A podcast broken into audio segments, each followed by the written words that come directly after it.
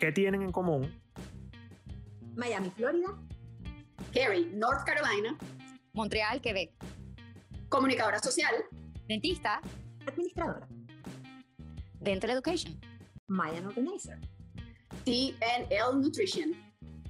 Que cuando ellas se juntan, todos se preguntan, ahora, ¿quién las calla? Hola, bienvenidos una vez más a Ahora quien las calla y hoy nadie nos va a callar hablando de quiénes somos, quiénes éramos, quiénes queríamos ser, you name it. Hoy la conversación va para largo, pero va a estar súper interesante, va a estar súper divertida y yo soy Thais Navedaluy. Yo soy Marian Luis. Y yo soy Ninoska, no Luis. Quedó insisto otra vez. y entonces, chicas, ¿por dónde comenzamos? Yo creo que vamos a hablar de cuando estábamos en quinto año. Bueno, las que no, no son venezolanas, quinto año es el final del high school o de la escuela secundaria cuando ya eliges tu carrera. Más o menos como qué ibas a estudiar. Eso fue todo quinto año, la tragedia de ahora qué voy a estudiar. Porque si bien había unas que desde que nacían ya sabían lo que querían hacer en su vida, yo me acuerdo que una de mis mejores amigas, o sea, desde el día uno que la conozco, ella decía que quería ser odontólogo, ¿es cierto? O sea, aparte que yo ser odontólogo, perdón, ni Nosca, pero, o sea, no way, el tema de la boca siempre ha causado un poco de tabú en mi vida. Y entonces ella decía, odontólogo, o sea, ¿por qué? Pero ella desde que nació sabía, y yo realmente en quinto año no tenía ni idea. ¡Wow! ¡Qué fuerte! Pero hay personas que nacen desde una, sí, ¿sabes? Yo voy a ser artista, mi hija quiere ser eh, maestra, pero yo al quinto año no tenía ni idea. Yo tenía una amiga que ella estaba así súper pegada en que quería estudiar derecho porque su papá y su mamá eran abogados. Y resulta que ella, todas las conversaciones las empezaba con, vale, qué bonita tienes la sonrisa. Conchale, tú tuviste ortodoncia. O sea, te estoy hablando, la niña de 15 años y te veía y te decía, tú tuviste ortodoncia, ¿Tú, ¿con qué te cepillas tú los dientes? Tienes los dientes blanquitos. Y bueno, terminó siendo odontólogo. No, claro, no, güey. odontólogo como mi amiga de aquí abajo. Ah, como la amiga. no, y es que además, sobre todo en esa etapa, ¿no? Cuando te toca la selección de carrera, que tienes 16, 17 años, y como que, bueno, te gusta todo, no te gusta nada, no sabes qué vas a hacer, no sabes qué vas a escoger. Hay algunos, como tú dices, así como dice Mariana, o sea, que desde niños ya sabían qué querían hacer, hay otros que tienen las influencias, sobre todo aquellas familias que tienen aquella cultura, familias de médicos, abogados, ¿sabes? que tienen esa cultura súper fuerte. Bueno, en mi casa eran arquitectos así y yo crecí entre arquitectos, entre el mundo del diseño, cosa que me encanta y lo agradecí. Y de alguna vez probablemente pasé por ahí, pero, pero quizás mi papá fue muy, muy... Eh, enfático en, que yo escogiera lo que yo quisiera, sobre todo porque además era profesor de la Universidad Central, ¿no? En, en, en, la escuela de diseño, en la Facultad de Arquitectura y Urbanismo. Pero, pero sí, es curioso, ¿no? Porque muchas de las cosas que nosotros, no, a lo mejor no sé nosotras, pero que decidimos en quinto año, cuando teníamos esas edades, no necesariamente era lo que realmente queríamos en ese momento o nuestra vocación, sino que era poco de ruido que teníamos entre lo que hacía todo el mundo, lo que hacía también el colegio, lo que te decía tu mamá, lo que te queda más cerca.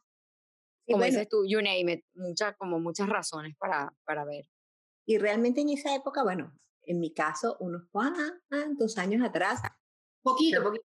Sí, sí, sí, unos cuantos poquitos años atrás, tampoco había tanta información como hay ahorita. No había tanta, eh, primero, el, el, uso o acceso a computadoras era súper limitado y también el hábito de buscar o googlear las cosas en ese momento, por lo menos en mi caso, no existía. Entonces era más bien lo que uno escuchaba en la familia, entre las amigas, lo poco que de repente te decían, bueno, eres buena en las matemáticas, en mi caso, o sea, tienes que estudiar algo que tenga que ver con las matemáticas porque eres súper buena en matemáticas. Y matemática pura, yo decía, no vale, ni loca matemática pura. Pero el, el, no había quizás la cantidad de acceso a información que tienen nuestros chamos ahora, ¿no? Pero bueno, en mi caso puntual, eh, siempre pensé en estudiar eh, urbanismo. Realmente no, la universidad, daban urbanismo en una sola universidad, así que la, urbanización, la, decisión de tomar, eh, ah, de nuevo, la universidad donde daban urbanismo era súper lejos de mi casa y realmente tomar la decisión de voy a estudiar urbanismo significaba un, un cúmulo de cosas de cómo iba a llegar, cómo iba a transportar, eh, la entrada también, porque la Universidad Simón Bolívar era como que, ¿sabes? Como que muy difícil para entrar. Total que, bueno, otra de las opciones que tenía era estudiar farmacia en la central, aunque no lo crean, porque mi hermano eh, tenía muy, buena, muy buenos contactos dentro de la farmacia, dentro de la Universidad de Farmacia, de la Facultad de Farmacia, moviendo influencias. Así como no entiendo cómo no estudiaste arquitectura moviendo las influencias de tu papá. Pero bueno, anyway, este, moviendo influencias podía estudiar farmacia y de hecho empecé en farmacia en la central y luego, pues bueno, nada, farmacia no era lo mío y terminé estudiando administración de empresas. Pero no era algo que yo dijera, wow, me encanta. Lo que me encantaba en ese momento era urbanismo, pero quizás no tuve ni la orientación eh, o la suficiente información o orientación, o no sé, pues quizás no tuve la visión de darme cuenta, que creo que es una de las cosas que quisiera transmitirle a mis hijos, es la visión de si tú logras estudiar algo que te apasione, o sea, vas a hacerlo toda tu vida con muchísima felicidad, ¿sabes? Lo vas a hacer con amor, con entrega, porque estás haciendo algo que te apasiona. Entonces, bueno, en este caso les digo que no es que administración de empresas no me guste, después hice posgrado en marketing, lo cual me fascinó. Esa parte de, de, business sí como que me mató, me encantaba. Y bueno, lo sigo implementando ahorita en las cosas que puedo, pero en su momento, y si me ponen a, hoy a retroceder en tiempo, creo que haría urbanismo. A ver qué cuentan las chicas. Bueno, yo la verdad que eh, comencé o entré a la universidad para estudiar ingeniería. Mi foco era, yo entré a la Simón Bolívar, mi foco era estudiar ingeniería de computación, porque, eh, bueno, era, era como que el, la tendencia tal cual como veníamos hablando, ¿no? Porque era lo que había en la familia y era algo que a la final se podía convertir en una carrera que te, que te mantuviera bien económicamente. Entonces siempre era como que tienes que hacer algo que te ayude a ser independiente, tienes que hacer algo que te ayude a, tener dinero, ¿no? A hacer tu propio dinero. Y bueno, como entré en la, en la Simón Bolívar, eh, empecé estudiando ingeniería. De la Simón Bolívar, pues muchas cosas ricas, muchas cosas buenas, muchos aprendizajes. Lo que más agradezco ese tiempo allí fue que conocí a Jeffrey, a mi esposo, si no hubiese pasado por allí, corazón, corazón, corazón, si no hubiese pasado por allí, pues no tuviera la familia que tengo hoy. Pero definitivamente al terminar el primer año yo me di cuenta que no era lo mismo. Más, al terminar el primer trimestre yo me di cuenta que no era lo mío, me di cuenta que era un sufrimiento, que, que no. De hecho, cuando terminé el primer año eh, me fui, fue por eh, ingeniería de materiales. También un poquito siguiendo lo que se hacía en casa, porque el esposo de mi mamá es ingeniero de minas, experto en explotación, entonces yo lo ayudaba con los proyectos mineros y nada, la ingeniería de materiales pues era como que más cercana a esa parte. Finalmente, después de tres años, eh, dije, no puedo más, se acabó. Y me fui por lo que había sido mi segunda opción. Cuando yo presenté las pruebas de admisión, yo presenté en tres universidades prueba de ingeniería y en una universidad, que fue la Universidad Católica, presenté comunicación social.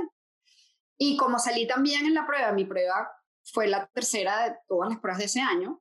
A mí, yo no guardé el puesto, pero cuando vieron lo que yo había sacado en las, en las notas, me dieron el puesto. O sea, yo fui a la universidad a hablar, dije que quería hacer un transfer, me dijeron, bueno, mira, no tienes nada que transferir porque en ingeniería, comunicación social, olvídalo.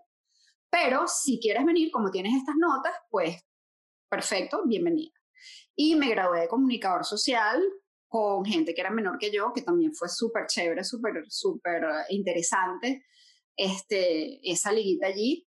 Y, y, bueno, trabajé en comunicación social, en la parte de publicidad, en la parte de organización de eventos, después haciendo copy, después esto y lo otro. ¿Y tú, mi Maichur? Sí, es súper interesante todo eso porque de verdad que siempre, y sobre todo esas edades, tenemos como esa influencia, ¿no? De, de lo que te conviene, de lo que tú quieres. Y mm, es muy cómico porque realmente yo me acuerdo cómo yo me sentía en ese momento y, realmente había como, como esa disyuntiva, qué es lo que quieres, qué es lo que tú puedes hacer, qué es lo que...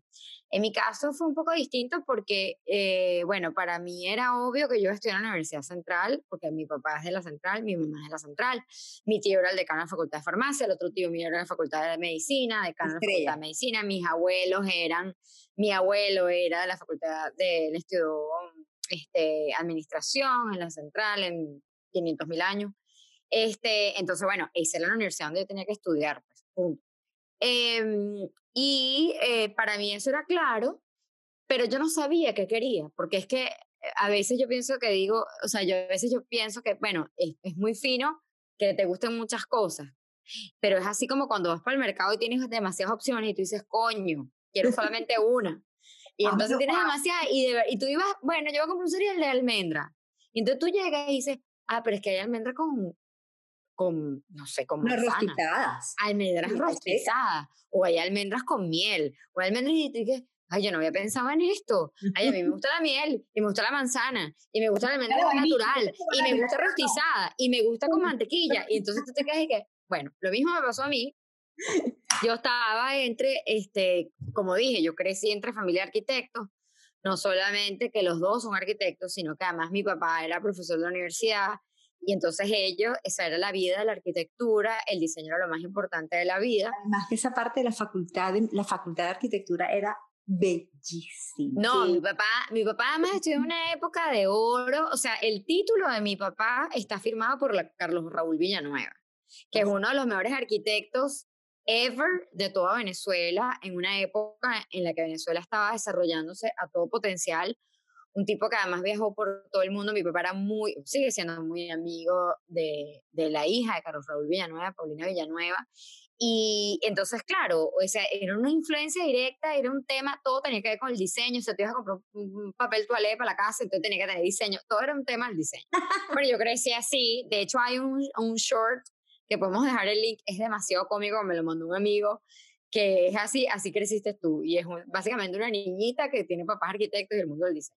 Anyway, a mí me gustaba mucho, me fascinaba mucho, pero claro, tenía demasiada influencia sobre eso. Además, nuevamente, no solamente los dos arquitectos, sino que además mi papá era de la facultad. Y eso significaba que era, mi casa estaba llena siempre de profesores de la facultad de arquitectura, mi papá y mi mamá hacían viajes.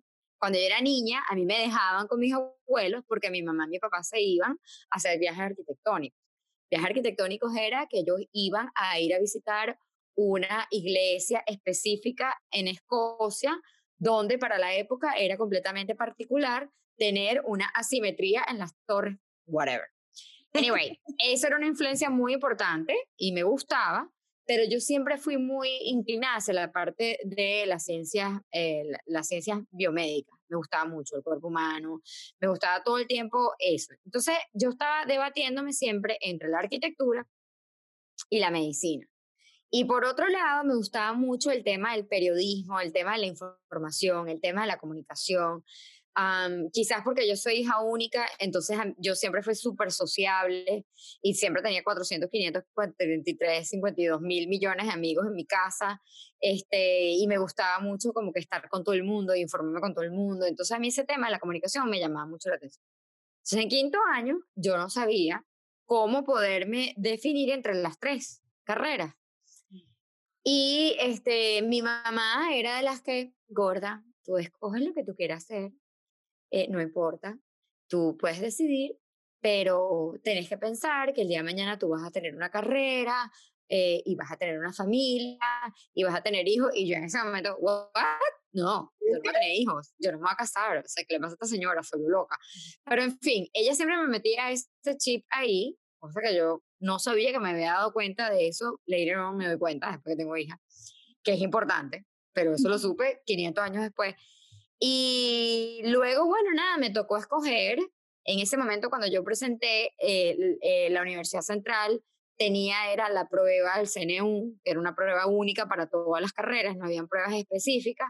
Y yo presenté general y tú tenías que presentar, esa es una prueba de actitud, y tenías que colocar las prioridades de tres carreras. Entonces la pregunta siempre era cuál de las tres había puesto, o sea, cuál era tu primera opción, segunda y tercera opción. Y cuando yo llegué a presentar, yo dije, yo no puedo escoger entre estas tres. Es que yo no sé qué es lo que, o sea, es que a mí me gustan las tres, que yo me veo como médico, es que yo me veo como arquitecto, es que yo me veo como periodista, es que yo me veo como, la parte de publicidad me parecía espectacular. Y yo, no, no, yo no puedo escoger. Y bueno, no sé, cayó un rayo, una iluminación divina, me electrocuté, esa parte no me acuerdo, no la tengo muy clara, y yo dije, ah, yo voy a poner odontología. Porque a mí me parece que la odontología une las tres. une la parte de la parte manual, la parte manual y artística que siempre me llamó la atención. La parte manual y artística, todo lo que tiene que ver en el tema de espacio, color, etcétera, estética. Este, y la parte médica, porque obviamente es una carrera del área de la salud. Y el tema de la comunicación social, yo dije, bueno, haré con mis pacientes. Eso fue lo que yo pensé. Tenía 16 años. O sea, claro. You name it. Y cuando yo llegué a mi casa, mi mamá me preguntó, gorda, y entonces mi vida, ¿cuál fue el orden? ¿Qué pusiste primero? ¿Medicina, arquitectura o comunicación social? Y yo, no, no puse ninguna de las tres. Ataque así, o sea, hiperventilación, o sea, la niña, esta niña, perdimos esto que puso. Y yo dije, no, yo puse odontología, odontología, odontología. Mi mamá dije, ¿what? Ah, acaba de destacar, yo no tengo dentistas en mi familia. O sea, hay una prima por parte de mi papá, que es dentista, pero ah, otra cosa que acaba de destacar, yo soy cero cario. O sea, mi contacto con el dentista fue muy poco. Era simplemente llegar al dentista, me ponían flúor, todo está bien, ya. Entonces yo tampoco tuve mucha interacción. Y me quedé, dentista, odontólogo, y yo.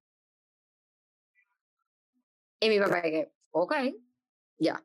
Quedé en odontología. En odontología. Ajá.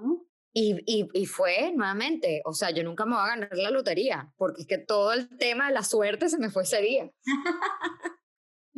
y ahorita que... Sí te la vas a ganar, por favor. Y entonces ahora nuestros podcasts serán con, en una cámara de... con la producción. producción ejecutiva. Bueno, te voy a decir no, tenemos esperanza, tenemos esperanza para Es un tema que me llama muchísimo la atención, pues porque bueno, ya van creciendo nuestros chamos y va entonces uno pasando del rol de cuando te tocó estudiar a cómo tú como padre orientas a tus hijos para que realmente entiendan el valor de esta decisión que van a tomar. Claro, como dije al principio, tenemos mucho más herramientas ahora que antes. Eh, ellos también tienen mucho más mundo. Los colegios se han encargado un poco más de abrir la visión, porque también las materias que veíamos nosotros eran como que, sabes, como que muy, muy eh, como muy delimitadas, ¿no? Entonces, el tema de ahora que están viendo de repente en, los colegios unas materias que tú dices, wow, qué bueno, como les han ido abriendo un poco el tema de indagar en otras áreas y cómo esto los ayuda en un futuro a tomar decisiones. Pero bueno, ahorita por lo menos puntualmente en el caso mío, eh, me tocó como que no es, no es adelantar el tema de qué quiere estudiar, pero sí el cambio de un colegio de middle school a high school, donde hubo más o menos un mismo proceso de cómo seleccionar el mejor high school que queríamos para él, tanto por educación, por roce social, por eh, beneficios de, eh, los deportes que brinda. Entonces, como que vivimos un poquitico adelantado el proceso de tomar esta toma de decisiones, que ojo, no estoy diciendo que lo estamos mandando a un high school especializado, porque lo hemos conversado en otros momentos y, y, hemos hablado de que, bueno, que hay niños prodigios, de verdad, que son niños súper talentosos, o de repente estos niños que son, este, ¿cómo es que los llaman niños eh, pro olimpiadas? ¿Cómo es que lo llamas tú? Este, niño, ay, Dios mío, tú lo Promesas olímpicas, promesas, promesas olímpicas. me encanta ese, tema, O sea, realmente no es un caso de que él, eh, estamos en el caso de nosotros tres, ese tipo de niños, eh, que ya sepan desde un principio, porque acá en Estados Unidos hay, hay high school profesionales. O sea, en el caso de mi sobrino, eh, desde muy pequeño siempre estuvo yendo a campamentos de arte y de cine y él hizo su high school en un high school especializado únicamente para arte, donde veían todo lo que tenía que ver con cine, producción, etc. Este, este no era mi caso, mi caso no era que mi hijo iba a ir a un high school especializado y que ya teníamos que tomar la decisión de cuál va a ser su carrera universitaria, pero sí empezamos a ver como que la importancia de decir, bueno, ¿qué vamos a hacer cuando nos toque este paso y cómo vamos a vivirlo? Y creo que a ti también te tocó igual ahorita tomar, o sea, ni nos canó, pero a ti te tocó vivir la experiencia de, de, de tener que evaluar también el tema de cierto high school para cambiar a Sophie y también más o menos como que empezaste a ver todo esto, ¿no?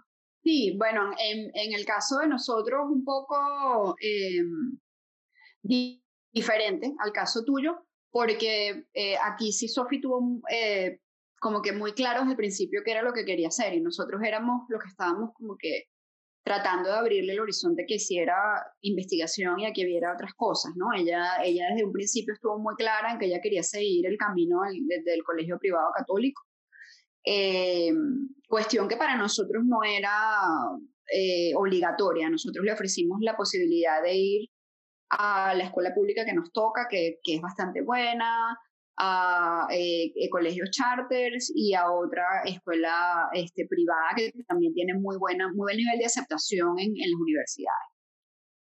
Eh, todas tienen como que inclinaciones. Aquí en el área donde yo vivo, en North Carolina, todas estas, estas opciones que nosotros le pusimos sobre la mesa a, a Sophie tienen inclinaciones específicas. Por ejemplo, la otra escuela privada es sumamente académica, eh, la escuela pública es más eh, hacia las ciencias que hacia las artes. Y esta escuela donde ella va a ir es más un... Ah, como una mezcla, eh, como que tiene un poco de todo, ¿no? Balanceado. Balance. Es muy fuerte en las artes, pero también es bastante fuerte en los deportes, tiene buen, buen porcentaje de ingreso en las universidades, eh, además tiene los programas de ciencia son buenos, no tiene mucha, mm, eh, muchos programas específicos. Por ejemplo, yo he visto que aquí hay, en, los colegios públicos hay programas avanzados de ciencias forenses. Aquí en este colegio el programa de ciencias forenses es eh, exploratorio, vamos a llamarlo así pero igual que tú tengas la posibilidad, si es algo que te llama la atención, de saber verlo y saberlo en high school, a mí me parece algo increíble, porque como bien decía Mariana, nosotros, por lo menos yo en mi caso tampoco, o sea, mi caso fue el mismo que el de ella. La oferta en el colegio de las monjas donde yo estudié era la mecanografía, el dibujo técnico, o sea, era algo muy, muy estándar y, no podías expresarte tú como ser humano eh, diferente o como, como individuo. No tenías esa oportunidad de elegir más que humanidades y ciencias. Creo que había, ya después eh, había otra opción en el bachillerato, pero cuando nosotros nos graduamos era humanidades o ciencias. No, ciencias. El colegio también era ciencia y humanidades. Entonces, ¿sabes? Eh, era como una piscina muy, muy llanita no podías nada mucho, no podías aventurarte mucho. Y también en mi caso, cuando yo eh, pedí la posibilidad de hacer un año internacional, ahí sí como que no.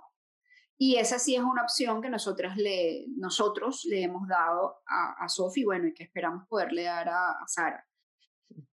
Que es un eh, Sí, y pensar desde ahorita eso, si tú quieres hacer un año internacional, pues muy bien, no importa que, entres a estudiar una carrera un año más tarde.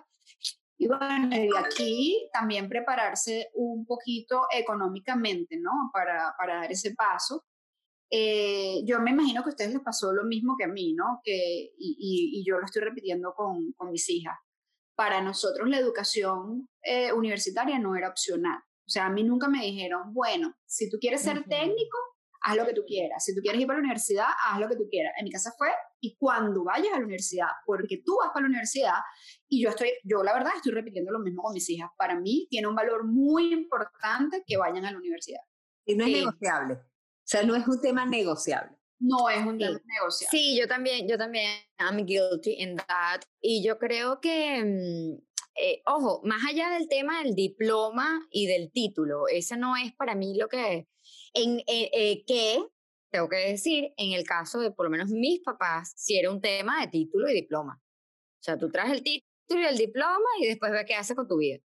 Este, bueno, no tan así, pero anyway, pero si era un tema de diploma o título. En mi caso, o sea, en mi caso no, lo que yo pienso o lo que yo trato de transmitirle a mis hijas es, eh, no es el tema del título, es el tema de ese paso por la universidad, de poder estar esos años en que todavía uno está en ese transitar de adulto joven, que todavía, sí es verdad, ya no eres teenager, ya eres adulto, ya tienes una cantidad de responsabilidades, si se quiere, ya podría ser eh, legalmente able to un montón, un montón de cosas, pero a mí me parece que es un tiempo todavía que tú necesitas todavía como aprender muchas cosas, incluso cuando tú estudias una carrera tan específica como la odontología, o sea, porque yo estudié una carrera bien, bien, bien específica, o sea, nada más específico que la odontología. Igualito tú has expuesto una cantidad de otro tipo de tópicos y otro tipo de materias que si tienen que ver obviamente con la odontología, son completamente más allá de lo que significa ser dentista.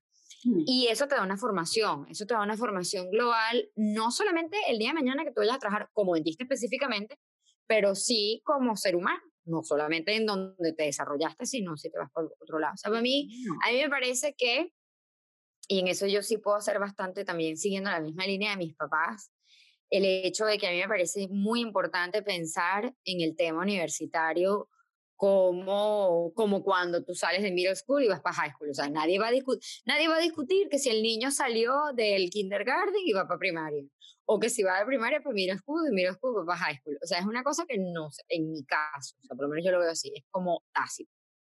Pero Nino, es que también no es nada más a nivel académico, o sea, la universidad. Claro. O sea, por más que tengas materias, eh, como dices tú, bueno, que en, en, en, odontología, que era bien específico, tenías varias materias que también tenían que ver con otras cosas, a nivel cultural, o sea, toda la vivencia que tienes de en la universidad, o sea, todo el roce. Aquí, por ejemplo, una de las cosas en Estados Unidos importante es que el primer año de la universidad tienes que hacerla en el dormitorio, obligatorio. O sea, el primer año de la universidad va en dormitorio. Yo tuve la oportunidad de vivir en dormitorio aquí cuando me vine a vivir a Estados Unidos para aprender inglés y es una experiencia espectacular. O sea, es una cosa de verdad que no viví yo en mi universidad en Venezuela, pero cuando la viví aquí decía, o sea, este es otro mundo. Y te enseña, a, bueno, tienes que aprender a tender tu cama, a lavar la ropa, a usar la lavadora de, de monedita, un poco de cosas que, que te enseñan en la vida o que te da aprendizaje de vida, que es única, no es únicamente carrera lo que te enseña. Claro. Te enseña a usar tu independencia. Sí, no, y, y eso lo aprendí en tu país también. En mi caso, por ejemplo, eh, mi papá, una de las cosas que nunca me exigió nada, siempre fui muy buena alumna, y bueno, y valga la propaganda, muy bien portada. Entonces, nunca fue un tema de conflicto de papá, ¿sabes? Fastidioso ni nada, porque realmente nunca di mucha batalla. Pero una de las cosas que él sí nos dijo a nosotros, a los cuatro hermanos, es, sales del colegio, terminó tu colegio y ya a trabajar. Entonces, y fue una experiencia diferente quizás a la que viven aquí los chamos con este, esta historia de de vivir un año en la universidad, pero sí fue la experiencia de terminar de estudiar en el colegio y al día siguiente empezar a meter currículum para ir en paralelo universidad y trabajo. Y yo te digo, mi experiencia ya cuando yo me gradué a los cinco años, ya yo tenía cinco años de experiencia laboral versus mis compañeros de trabajo que se estaban graduando, de, perdón, mis mm, compañeros de colegio de la universidad que se estaban graduando. Les llevaba una morena. Y realmente siempre estuve como que mucho más avanzada en cargos porque les había sacado un cinco años de ventaja. Y eso de verdad que se lo agradecería a mi papá toda la vida. Pero bueno, cada familia, cada niño es distinta, sí. Tiene experiencia y vive momentos diferentes. No, definitivamente. Y fíjate que yo, por ejemplo, con ese tema eh, lucho un poquito con, con la cuestión de que acá los chamos empiezan a trabajar a los 14 años. O sea, a los 14, 15 años ya tú legalmente puedes trabajar en un McDonald's, en, una, en cualquier eh, cosa de, de comida rápida. Summer camp y todo eso. Y, bueno, mis hijas se han criado acá en Estados Unidos, por mucho que, que nacieron en Canadá, pues el, recuerdo que ellas tienen de la educación en Canadá es, poco porque nos vinimos estando ellas pequeñitas. Claro. Y ellas tienen esa, esa mentalidad, ¿no? De, de, de, que hay que trabajar mientras se está estudiando, mientras se está en el high school. Y yo lucho un poquito con eso, porque a mí me parece que durante el tiempo del high school tú creas afianzas esos hábitos de estudios que obviamente traes de la primaria, que traes desde el middle school, pero los afianzas ya siendo independiente, ya siendo tú completamente responsable y ya con menos supervisión, porque en el, aquí hasta el middle school, a pesar de que ellos tienen que, elegir, que, que ser responsables de cuando hace su tarea, o por lo menos aquí en mi casa, yo no estoy encima de ella, ella es responsable de toda su tarea, pero a pesar de eso, el colegio eh, les tiene un ambiente muy controlado. Eh, o sea, ellos saben, ellos tienen la agenda todavía, ellos tienen las notificaciones en la mañana, ellos tienen una serie de cosas que ya en el high school se va acercando más a lo que es la universidad, que si tú no tomas notas, no llegaste temprano y no, y no prestaste atención, no sabes qué hay y te cae el examen de sorpresa porque a menos que tengas un, un no sé, un buen amigo. Exacto, que te sople, alguien que te lo diga. un grupo de estudios que te eche el cuento. Exactamente, exactamente. Lo que pasa es que creo que lo agarran como muy chamo. O sea, creo que, creo que todo empieza como muy chiquitito versus a nosotros. O sea, en el caso tuyo fue 16 años porque te graduaste a los 16 años, pero yo, o sea, en el caso de Ninoska, pero en el caso mío yo, yo me gradué de 17 para 18. Entonces mm. ya empiezas a trabajar con un poquitico más de conciencia, pero claro. a los 14 años, aquí siento que están como muy jojotos todavía. Sí, sí, sí, sí, sí. Sí, pero bueno, es ese, ese proceso de adaptación a la cultura también, ¿no? Los estamos criando aquí y, y hay, que, hay que tener esa apertura, así como tenemos la apertura de repente de decir, bueno, ten tú la experiencia y, y, crece con tu experiencia y elige. Y aquí me voy a ir al tema de qué quería hacer yo o qué se suponía que iba a hacer yo cuando era niña. ¿Por qué? Porque enlaza muchísimo con, con esto, ¿no? Cuando yo era chiquita, eh, mi mamá siempre fue, tú tienes que ser, que, que ser lo que es tu papá. Y mi papá había hecho un PhD en computación. Fue de las primeras promociones en computación de la Universidad de mm, Ontario, sí, en Kitchener. Y, perdón, la Universidad de Waterloo en Kitchener, en, en Ontario, en Canadá. Y entonces, este, siempre fue ingeniería en computación. Mi papá dio clases en la Simón Bolívar, entonces tú tienes que estudiar en la Simón Bolívar. Entonces, para mí era así como que el camino ya estaba echado. Y sin embargo, cuando yo tomaba test de actitud, que tuve la, la oportunidad de hacerlo en sexto grado con una maestra suplente, que esa fue la actividad que nos hizo, y después en bachillerato, siempre me salía que yo estaba más hacia lo social que hacia la ciencia. Y cuando tomé el test de actitud justo antes de presentar los exámenes, de admisión de las universidades, me salió más lo social que la ciencia. Y no en balde, yo pido, o sea, esa presentada mía de comunicación social fue, así que mira, mami, ya te complací, ya presenté en las otras tres universidades de ingeniería, yo quiero intentar, yo quiero simplemente ver qué tal, yo quiero presentar el examen por comunicación social. Y fue así como que, bueno, está bien, ya, porque, porque de paso, ¿no? En la cabeza de ella era, porque tú vas para la Simón Bolívar y tú vas a entrar a la Simón Bolívar y esto no es negociable y esto es lo que es, listo. Y esa fue también la razón por la cual yo me tardé en salir de la Simón Bolívar, porque el terminar el primer trimestre no me gusta, es, tú no eres, tú, tienes que enfrentar el reto, es simplemente el cambio del colegio a la universidad, sigue tratando. Terminar el primer año, ya tienes un año estudiando, no puedes perder el año. Y además, ¿qué más vas a hacer? Si, si ingeniería es lo que te va a pagar, que para dónde vas a correr, estás, loca. Y ya cuando yo llego al punto de, de, de break, el punto donde dije ya, o sea, sí, me voy porque me voy y ya averigüé en la católica y sí me aceptan y no sé qué, este fue, la, el chantaje fue, bueno, no te pagamos la universidad con la, la ventaja de que a mí me ofrecieron beca. Si no podía pagar la universidad, me ofrecían beca. Entonces, ¿sabes? Fue así como que, ah, bueno, no me la pague, está bien. Y, bueno. a la final nada, pagué mi universidad y, y todo fluyó y todo fue chévere pero sí sentí que hubo mucho esa, esa guía. Mi abuela quería que yo fuera médico y entonces a mí me gustaba que se sacara la ceja, cosas de estética, pero mi abuela siempre seguía para el lado de la, de la medicina. De la salud.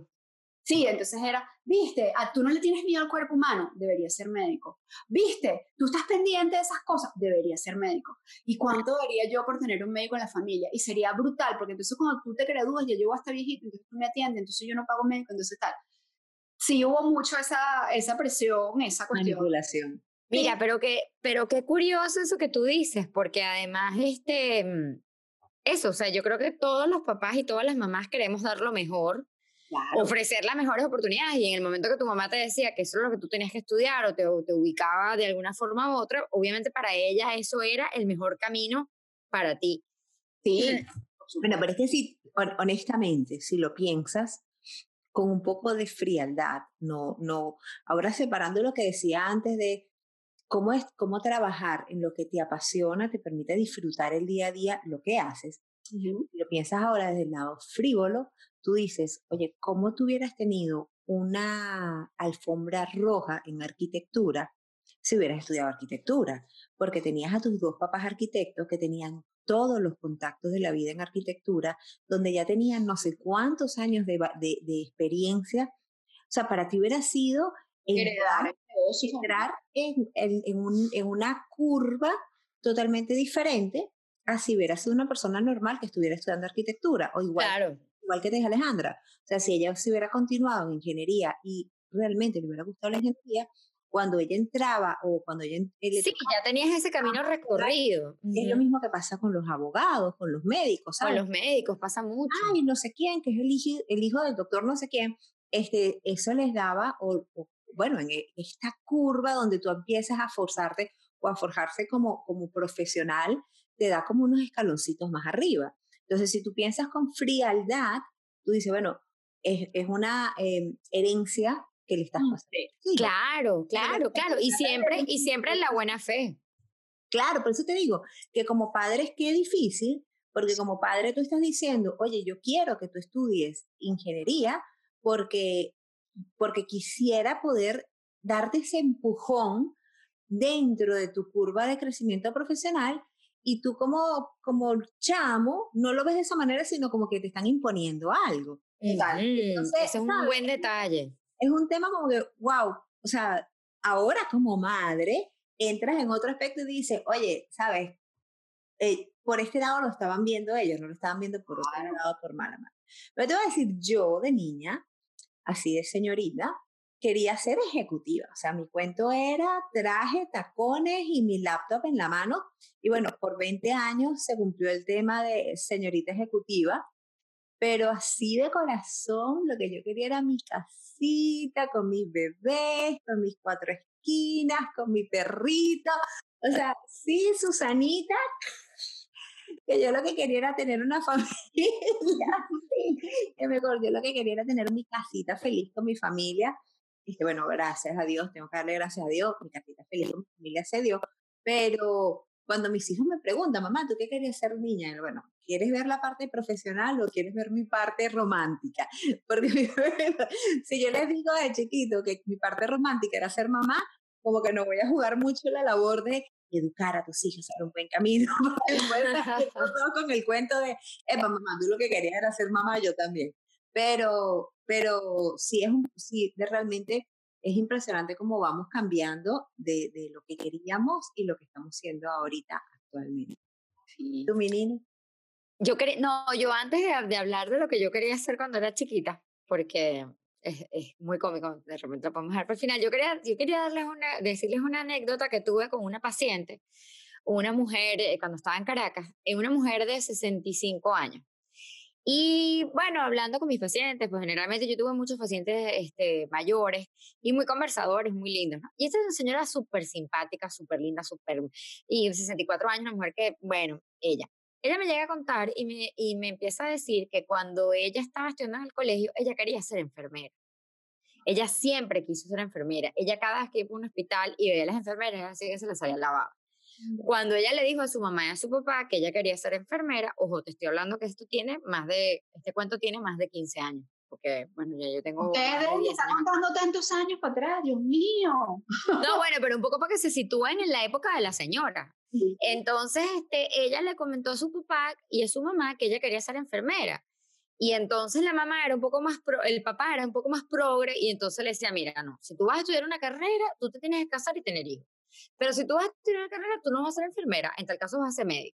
Y ella, no, pero es que yo no quiero ser médico, yo quiero ser enfermera. Bueno, total es que ella conoció a su marido eh, eh, joven, ella se casó como de 18 años, una cosa así, tuvo tres hijos. Ella le dijo al marido, después que se fue, que tuvo los tres hijos, le dijo, mira, yo quiero ser enfermera. Y el tipo le dijo, o sea, ubícate en la vida, tú ocúpate de tus hijos, prepara la comida y ya está. Ella se dedicó a, a cuidar a sus hijos Después su hija, ella tiene una, una hija hembra y dos varones, y la hija hembra se casó muy joven, tuvo hijos, tuvo tres hijos y se divorció por más un matrimonio traumático, whatever. Y entonces ella se dedicó a cuidar a sus nietos para que la hija trabajara en una historia. Bueno, resulta que ella me echa ese cuento. Y entonces ella me está diciendo, no, sí, porque no sé qué y tal. Y resulta que la hija se consiguió un nuevo marido se fue a vivir para Estados Y bueno, y ella se dedicó, pues a ella pasó de criar a sus hijos a empezar entonces a ayudar a la hija mayor con los nietos, ¿no? O sea, como que esa transición nunca pasó. Y la hija mayor finalmente se fue a vivir al norte de los Estados Unidos, no sé exactamente a dónde, con Eric, whatever, New Hampshire, no me acuerdo. Y ella dijo, ¿sabes qué? Me quedé sin mis nietos. Mis hijos varones, los hijos varones se graduaron y se fueron a recorrer el mundo, whatever. Este, dijo, ¿sabes qué? Es el momento y se inscribió eh, para estudiar para ser enfermera. Qué bella. Y no se lo dijo a nadie. Ella dijo, ¿sabes qué? Yo cometí el error de empezar a decirle a todo el mundo para buscar apoyo. Todo el mundo me dijo que estaba loca. Ah, cuando antes de que la hija tuviera hijos, ella dijo, bueno, mis hijos están grandes, son independientes, yo voy a estudiar enfermería. Y yo dije, mamá, de verdad, o sea. Entonces ella dijo, ¿sabes qué? El error mío fue que yo compartí mi sueño con la gente, ¿no? Bueno, esa es una historia bien particular. Pero bueno, la mujer se, se inscribió para estudiar enfermería cuando tenía cerca de los 60 años. De hecho, este cuento ella me lo está echando ya después de, de haberse graduado como enfermera. Y ella me dice, yo estuve casi el año entero, o sea, estuvo un semestre completo y casi el segundo semestre este, sin decirle ni siquiera al marido que estaba en clase. Eh, la cosa se le empezó a complicar cuando le, empezó le tocó hacer eh, rondas de 24 horas en la noche en el hospital. Ahí cuando la cosa se le fregó. Pero bueno, la mujer ella dice, desde el primer día de clases, yo era pez en el agua. Y ella me dijo, o sea, qué impresionante. Y entonces cuando ella le dijo a los hijos y al marido, porque el marido entonces empezó, pero ya va, pero ¿cómo es que tú tienes que estar ahora? Pero tú no puedes volver, pero ¿qué es lo que tienes que hacer? No, que estoy en un grupo de oración, no, que estoy en un grupo no sé qué, bueno, porque no sé qué.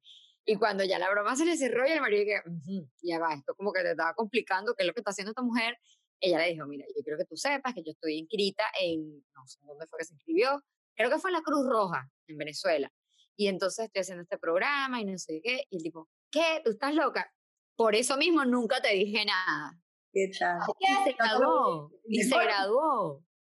Y ella me decía, tú no sabes cómo yo me... A mí tú me hubieras preguntado, a los... No, olvídate los 20, porque los 20 eran estúpidas, además en esa época, además lo que sí era tener hijos y cuidar la casa, o sea, no tenía ni idea.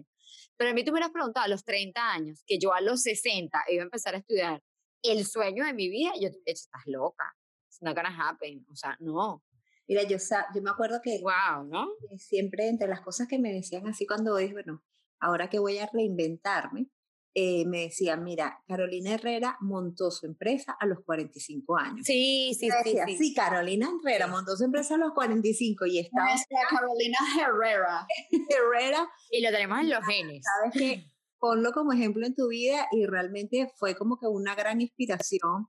Y yo creo que realmente entre las cosas que uno busca con estos podcasts es poder inspirar a otras personas igual, o sea, o en algunos será orientar, en algunos más risa o más comentarios que otros, pero compartir todas estas historias que nos tocó vivir a nosotros de diferentes maneras, quizás en otras épocas, pero que nos está tocando vivirlas ahora con nuestros hijos y que de repente personas se van a sentir identificadas y les sirva para tomar decisiones, ¿sabes? En el caso de mis hijos, eh, el más grande, que es el que tiene 14 años, con el cuento de que, bueno, que, que va al colegio, que estamos haciendo todo el proceso para que vaya al mejor colegio, tomando algunas decisiones de pros y contras. Yo les contaba a las chicas y les decía, mira, había un colegio espectacular que me encantaba, eh, o que era el colegio que yo soñaba que él entrara y entró, y cuando nos sentamos a hacer los pros y los contras de cada colegio, para él sus pros eran el otro colegio donde él decidió ir.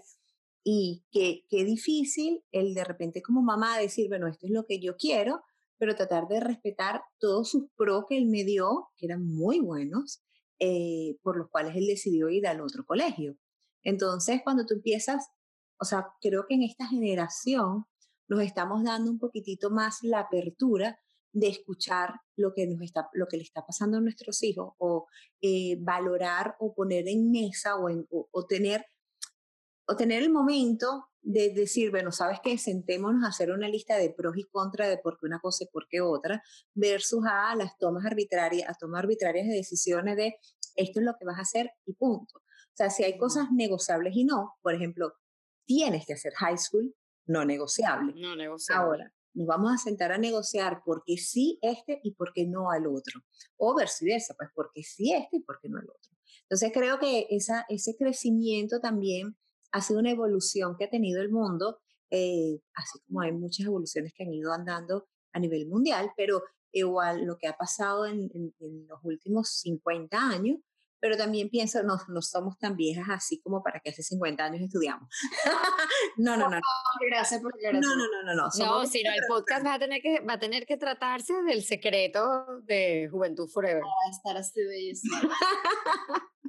Pero no, no, no, pero sí creo que es una gran, es una gran oportunidad poder compartir nuestras experiencias para ver qué cosas nos fueron funcionando cada uno.